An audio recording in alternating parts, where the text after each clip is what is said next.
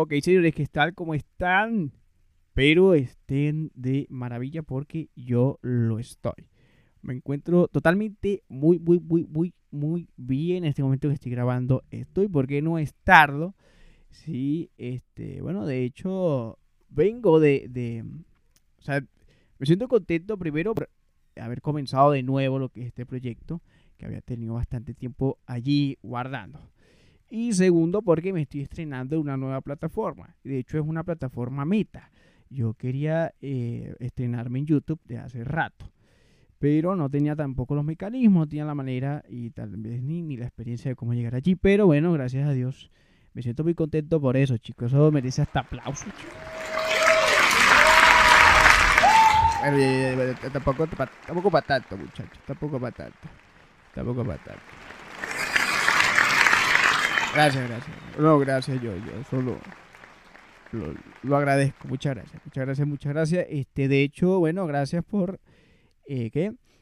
Gracias, bueno, por, por la receptividad que han tenido a la hora de uno decidir, ¿no? Este, subir contenido, hacer este tipo de cosas. Muchas gracias.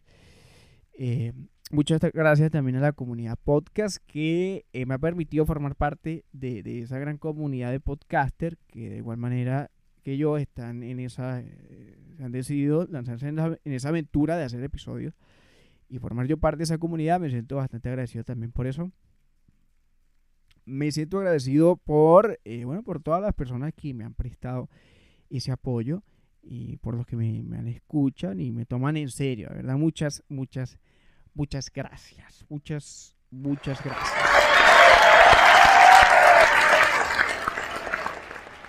Bueno, Fíjense, una vez ve, ve, ¿no? Ve como, ve noticias en, en, en, la web. Hay unas que son bastante tontas, como para mencionar en un espacio como este. Pero hay otras que sí, como que, oye, hay como que a veces lo llaman uno como a reflexión. Y leí una, creo que fue la, eh, sí, esta semana, de una pareja ucraniana que, bueno, ellos, no, no detalla qué, qué tiempo llevaban ellos, pero lo cierto fue que ellos han decidido eh, poner a prueba su amor. Así como escuchan. Decidieron colocar a prueba su amor y bueno, de esta manera eh, la llevaron a cabo, esta prueba la llevaron a cabo atándose de manos, o sea, se encadenaron los brazos y anduvieron. Eh, encadenados por cuatro meses. Después de estos cuatro meses, ellos han decidido desencadenarse, a romper las cadenas. ¿Para qué cree usted que habrán desencadenado las cadenas? Bueno, en este caso, para seguir por separado. Han decidido separarse. ¿Sí? Y entonces, bueno, e, e, esta pareja está conformada por, el, por Alexander, Alexander Kudlay y Victoria Pustovidova. Así mismo, Pusto Pitova. Entonces ellos dicen que bueno, que por lo general Alexander menciona que no, que, ellos son totalmente, dos, personas totalmente em, eh, diferentes, que ellos no podían seguir juntos, que, que, haber seguido juntos iba a ser un gran error para los dos. Que bueno, que esto es un ejemplo para todas las parejas jóvenes de Ucrania. Y la muchacha como que también dijo que ella pues le iba a servir de testimonio a muchas eh, no, parejas jóvenes. Ahora uno se pregunta, este, esto, esta terapia que ellos habrán hecho es totalmente eficiente. O sea, uno tendría que amarrarse o encadenarse los brazos con su pareja para ver si, si somos, si de alguna manera compatible con otra persona. Eh, bueno, yo creo que estos muchachos creo que no hicieron totalmente lo, lo, lo bastante, no fueron totalmente bastante sensatos para tomar esa decisión.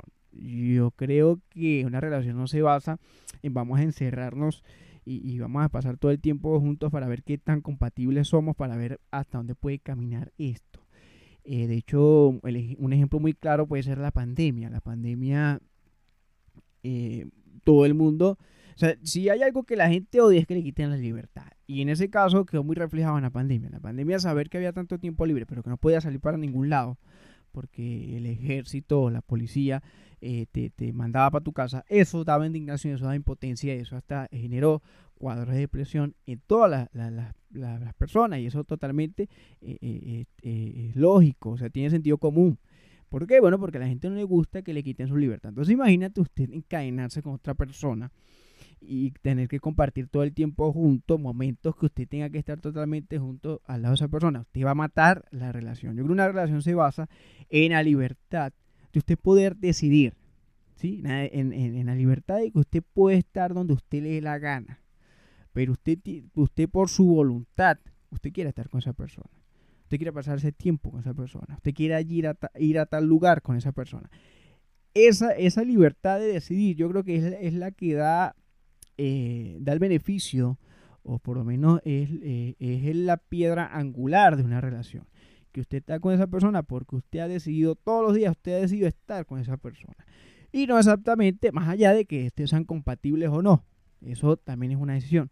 Más allá de estar encadenados y ver a ver que pues, está claro que estas personas encadenadas no iban a, terminar en otra cosa, sino que, que está bloqueándose en WhatsApp. Eso es normal. Sí, pasa en los matrimonios, que simplemente es un pacto con un anillo. Y las personas se divorcian y casi que, que, no, no, quieren saber de otra persona. Cuanto más encadenados, por Dios. Pero bueno, así son las personas de allá de Ucrania, ¿no? Piensan de esta manera los jóvenes de Ucrania. Eh, bueno, Noticias de locos. Esto no tiene, no tiene nada que ver con el contenido que voy a estar, o el tema que voy a estar conversando hoy, pero eh, me generó bastante, bastante. O sea, quería traerlo aquí a mesa a ver qué se podría sacar de eso. El día de hoy sí vamos a estar hablando de OnlyFans, de esa plataforma que se ha hecho famosa justamente también en pandemia, fíjense. Pero, este, bueno, vamos a estar explicando un poco que ahora, bueno, OnlyFans ha querido cambiar de contenido. Ahora quiere cambiar de público. Pero ¿por qué si ahora se han hecho tan famosos? Bueno, no se sabe esto, se lo estaré explicando en el siguiente segmento de este episodio. Así que quédese allí, póngase cómodo y vámonos de una vez para allá.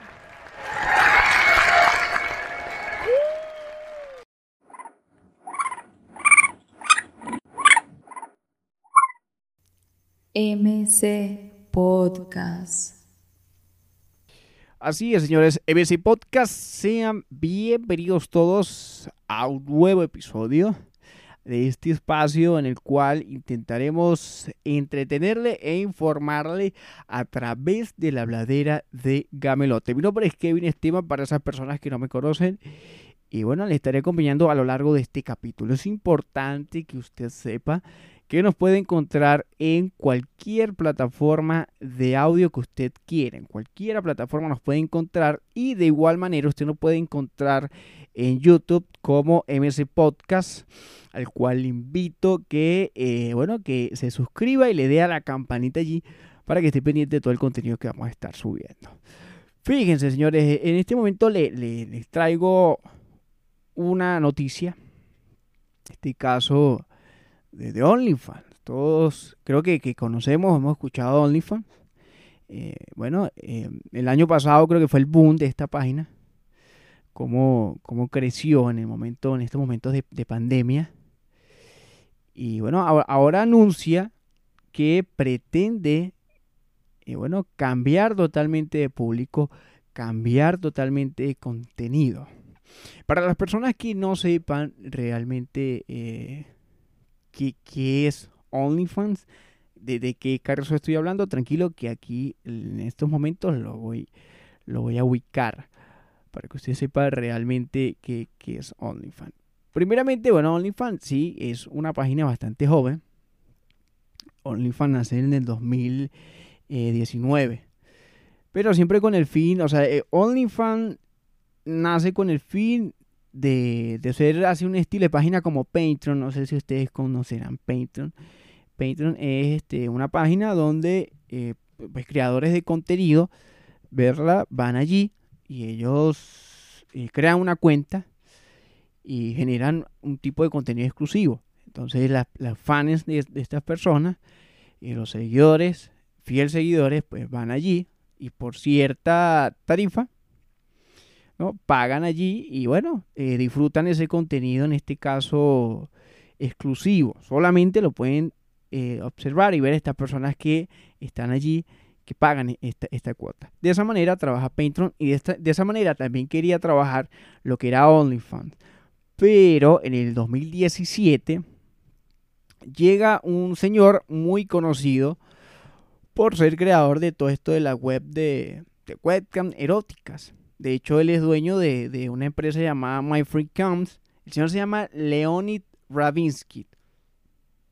Él adquirió el 75% del servicio, como ya mencioné anteriormente, en el 2018 y bueno, ya pasó a ser lo que era el máximo responsable de esa empresa. Entonces está claro que si usted, eh, bueno, usted comienza vendiendo pastelitos y de alguna manera u otra eh, consigue un local, usted no se va a poner ahí en ese local a, vender ropa interior.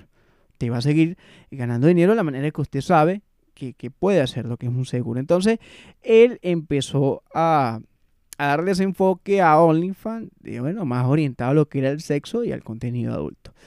Pero, eh, ¿cuál es el auge de, de, de OnlyFans? ¿OnlyFans había tenido un auge anteriormente a lo que era la pandemia? No. Estamos totalmente en el auge que, que vemos hoy actualmente o que vimos actualmente el año pasado. Cuando cuando vimos, bueno, con todo esto de la pandemia de, del COVID-19, pues eh, por lo menos en, el mundo de, del cine pornográfico, se cancelaron muchas películas. Entonces, ¿qué hicieron todos estos actores y estas actrices de, de, de este tipo de cine? Pues se fueron a OnlyFans y abrieron allí cuentas. Y bueno, su fanaticada se fue para allá y empezaron a generar demasiado, demasiado dinero. Estamos hablando de que eh, OnlyFans contaba con una plataforma, con unos, una suscripción de 20 millones de personas cuando esto empieza a suceder, pasa de, de, de, tener 20 millones de personas a tener 120 millones de personas ahí en esa plataforma. Entonces, bueno, ya este, todos estos, estos, estos, todas estas celebridades, se puede decir así, de, del mundo porno, empiezan a hacer lo que es campo allí. Pero también, como estamos hablando en el caso de la pandemia, también empieza a abrirse lo que es eh, una oportunidad para estas personas que estaban desempleadas estas personas que, que, bueno, que no podían trabajar, no, está claro que no iban a conseguir trabajo con esa, con, con, en, medio de una pandemia. Entonces ellos deciden también de, de entrar allí, ¿no? Y pues de esta manera, eh, pues ahora generar dinero para poder, pues, pues eh, ¿no? en lo que era en medio de esta pandemia. Entonces, eh, ya sabemos que había lo que eran personas que, que, hacían contenido adulto, que se habían visto, lo que, era, que ya eran actrices y actores de, de, este cine, y ahora nacen entonces unos amateurs, nacen nuevos creadores de contenido en OnlyFans para eh, este para este tipo de público. Y bueno, de hecho, para nosotros ya es cultura general como que, o, sea, ha sido parte de, chiste decir, bueno, pero tocará abrirnos un OnlyFans para mejorar la situación. Y, pero es por qué? Porque además de volverse tan popular, está claro que ha generado demasiado dinero. Estamos hablando de que en, en, tiempos de pandemia ellos generaron, ellos generaron 2.400 millones de dólares. O sea, fue creo que una de las plataformas, una de las compañías que más dinero tuvo en lo que fue la pandemia. Entonces, claro, esto está en el caso ¿no? de, los creadores de contenido, o sea, de, de, del lado, del otro lado de la pantalla.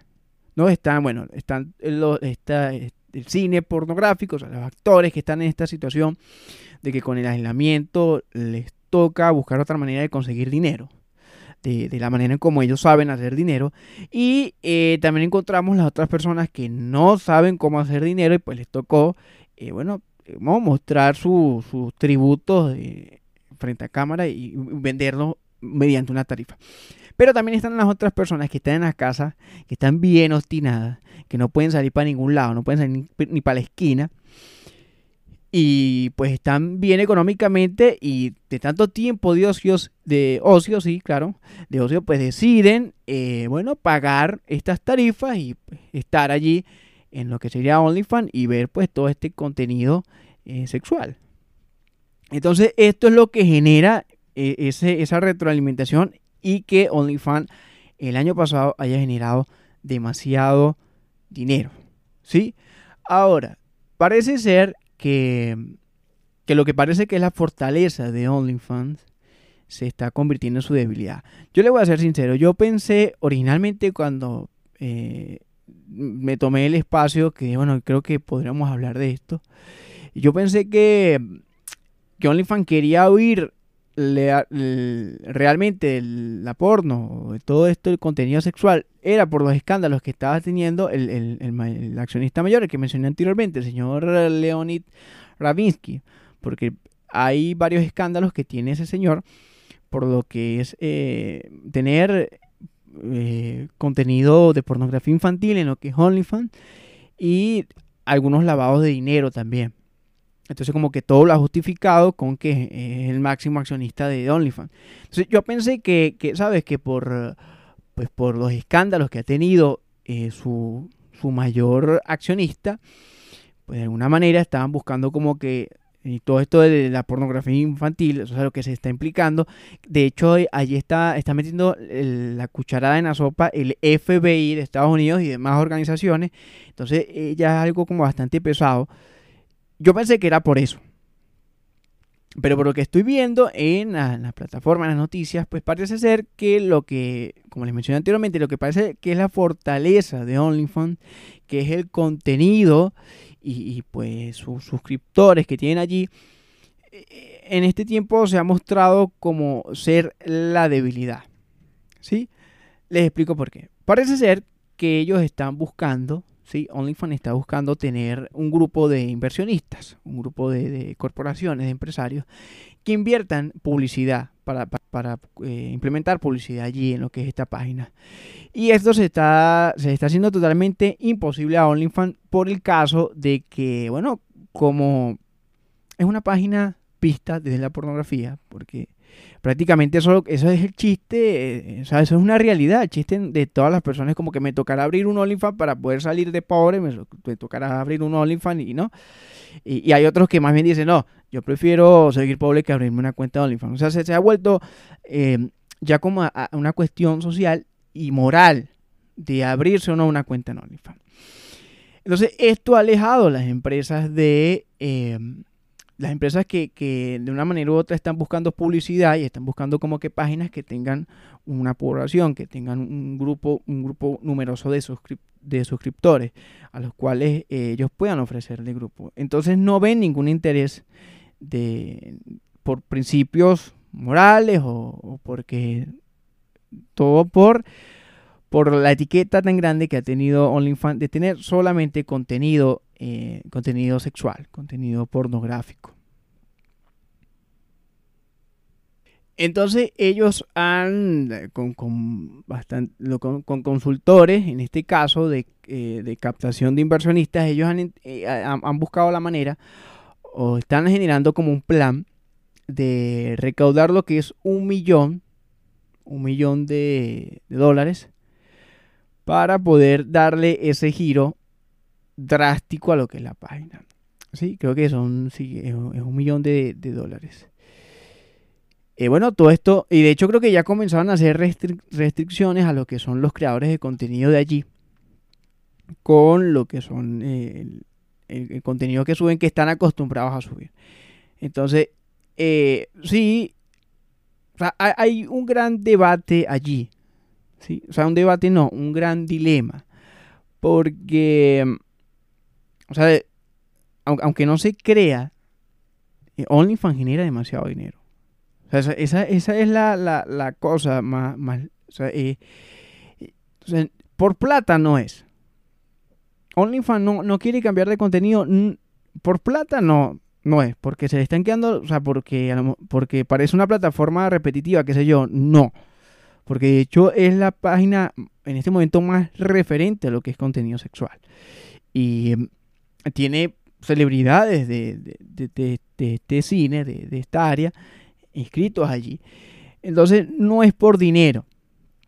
Creo que es como, como algo más visional, visionario, sí, como más em, empresarial. Porque, bueno, fíjense que ahí está el caso de la muchacha, una influencer que se llama Corina Kampf, discúlpeme si no pronuncio bien el nombre. Ella, bueno, eh, eh, ha generado siempre está en streaming, en lo que es en Instagram y YouTube. genera bastante streaming. Eh, de hecho, creo que ella, ella mm, ha, comentado los ingresos que ha tenido por fotos, en, por subir fotos en, Instagram. De hecho, ella es muy conocida por, por apodo como, tiene un apodo como Pouty Girl, algo así en su Instagram. Y ella ha comentado que gana como 100 mil dólares, dólares a mes eh, eh, subiendo, ¿no? Subiendo contenido, fotos, en este caso en Instagram. Pero ella hace poco, en, una, en una entrevista de un, de un bloguero, señor David eh, Dobrik, parece comentar que en 48 horas ella abrió, el, o sea, abrió una cuenta en OnlyFans y simplemente en menos de, de 48 horas ella ganó poco, poco más de un millón de dólares. O sea, 48 horas son dos días. En dos días ya la señorita Corina tenía un millón de dólares en su cuenta. Simplemente por subir fotos atrevidas a esta página. Entonces, ahí donde te sientes decir, bueno, pero será por plata, ¿no? Pues por plata no es, porque está la plata. Ellos de hecho se quedan como con el 20% de, de, lo que genere el contenido de, de cada uno de, estas personas que, generan contenido allí. Entonces, ellos ahora quieren dar un vuelco.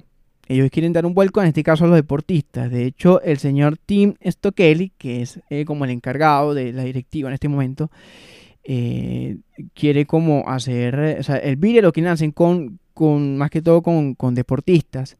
De hecho, hace un, hace un tiempito, no hace mucho, se ingresó a lo que fue esta página el señor Floyd Mayweather. Y, y bueno, le pareció bastante bien al señor Stokely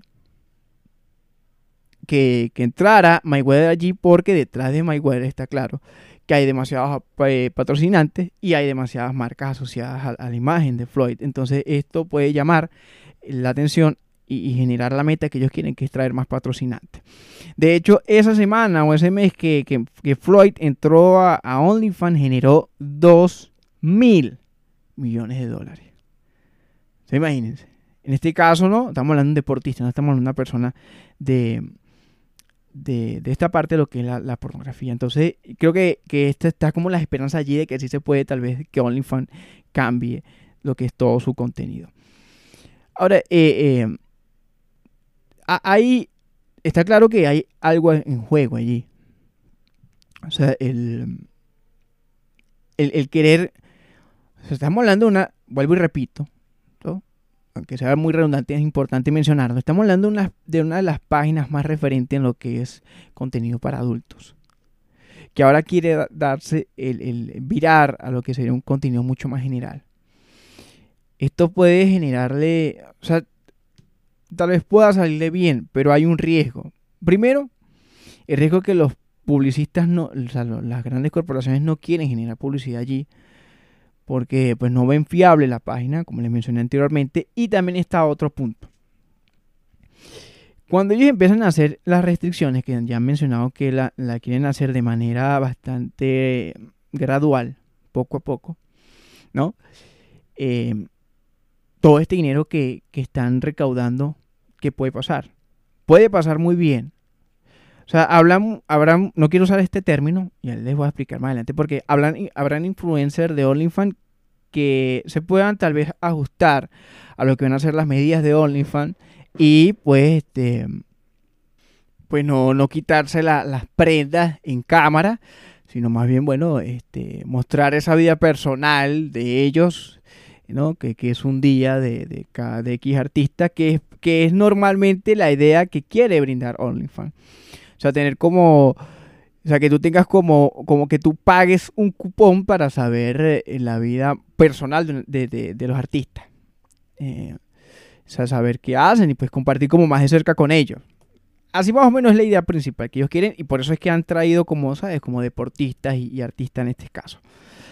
Pero en caso de estas personas que ya tienen una comunidad a punta de desnudos, puede ser que muy bien pierdan suscriptores y estos suscriptores migren a otra persona que sí les brinde ese tipo de contenido que ya están acostumbrados a ver. O, em, o se vea la persona, el, creador, el influencer, se vea la necesidad de irse a otra plataforma y bueno, eh, llevar, llevarse a sus suscriptores con, e, con él y pues seguir con su, su habitual contenido. Entonces es totalmente un riesgo, ¿sí? Es totalmente un riesgo lo que se va a jugar OnlyFans porque puede suceder esto, o sea, puede suceder de que la... O sea, puede ser que todo sea gradual, eh, empiecen a incorporarse eh, creadores de contenido allí y con, contenido mucho más general y pues sus suscriptores le sigan y todo bien con OnlyFans y pues detrás de, estos, de estos creadores de contenido se vengan marcas y corporaciones y patrocinantes, todo perfecto.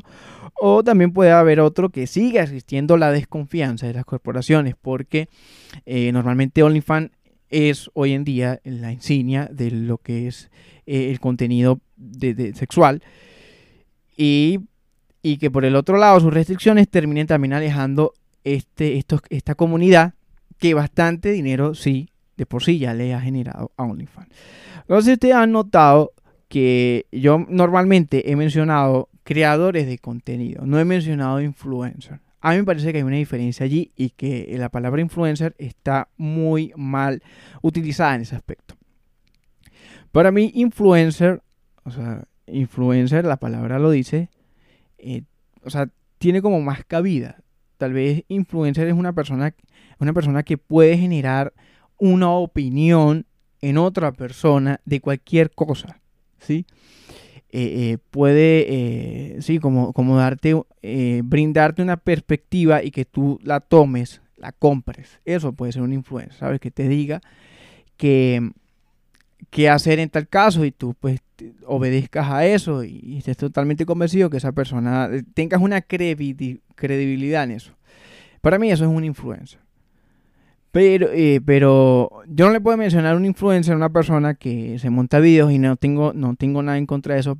Eh, monta videos haciendo chistecitos para que usted se ría, ¿no? Y, se entretenga un poco en el momento de ocio, no sé, que está descansando en la cama y se coloque a ver, en este caso, no sé, esta aplicación TikTok o te coloques a ver Instagram.